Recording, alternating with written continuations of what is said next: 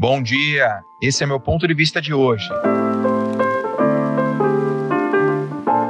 Eu gosto muito de trabalhar com a presença da minha família, né? E eu consigo fazer isso. É muito legal, é incrível.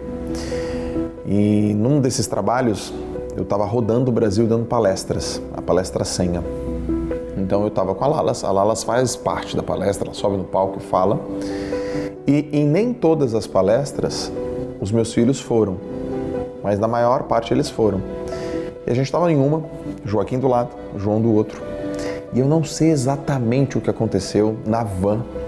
Não lembro exatamente o que aconteceu, mas o João fez alguma coisa que estava atrapalhando, assim, acho que a logística, a lógica, acho que ele acho que ele estava atrapalhando alguma coisa que tinha que acontecer na hora da saída da van, que tinha que pegar o violão, que tinha que sair. E aí deu uma atrapalhada na logística. Eu não lembro exatamente o que é, porque o que eu lembro é de outra coisa. E eu disse assim para ele: João, vamos rápido, poxa, caramba, rapidinho a gente tem que falar rápido, não, não, não, não atrapalha, vamos, filho.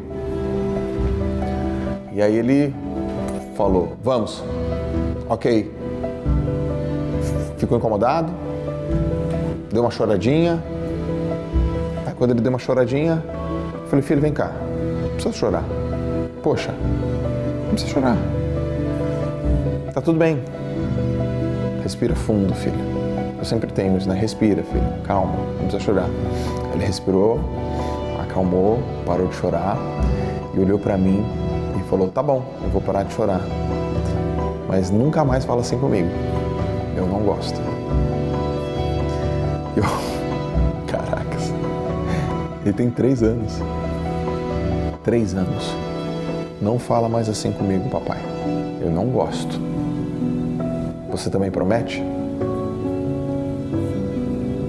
Eu não soube nem o que responder para ele, porque eu fiquei pensando: o que, que aconteceu aqui? Meu filho de três anos teve a coragem de dizer para um pai que não gostou do jeito que o pai falou dele e pediu para eu não repetir aquilo.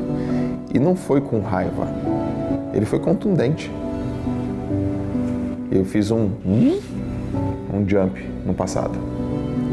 Provavelmente eu já deva ter pensado isso com meu pai, mas eu não lembro de ter dito isso para meu pai. E essa coragem de, de dizer era importante. E depois eu peguei o João e falei: tá bom, filho. Ok.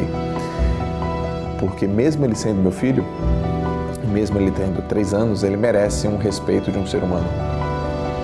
E esse respeito que eu vou dar para ele. Porque ele também pediu. Mas mesmo se alguém não peça, também não extingue o fator dele merecer.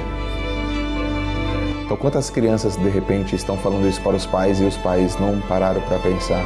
Meu filho já se posicionou, minha filha já se posicionou, ela teve coragem de me falar isso.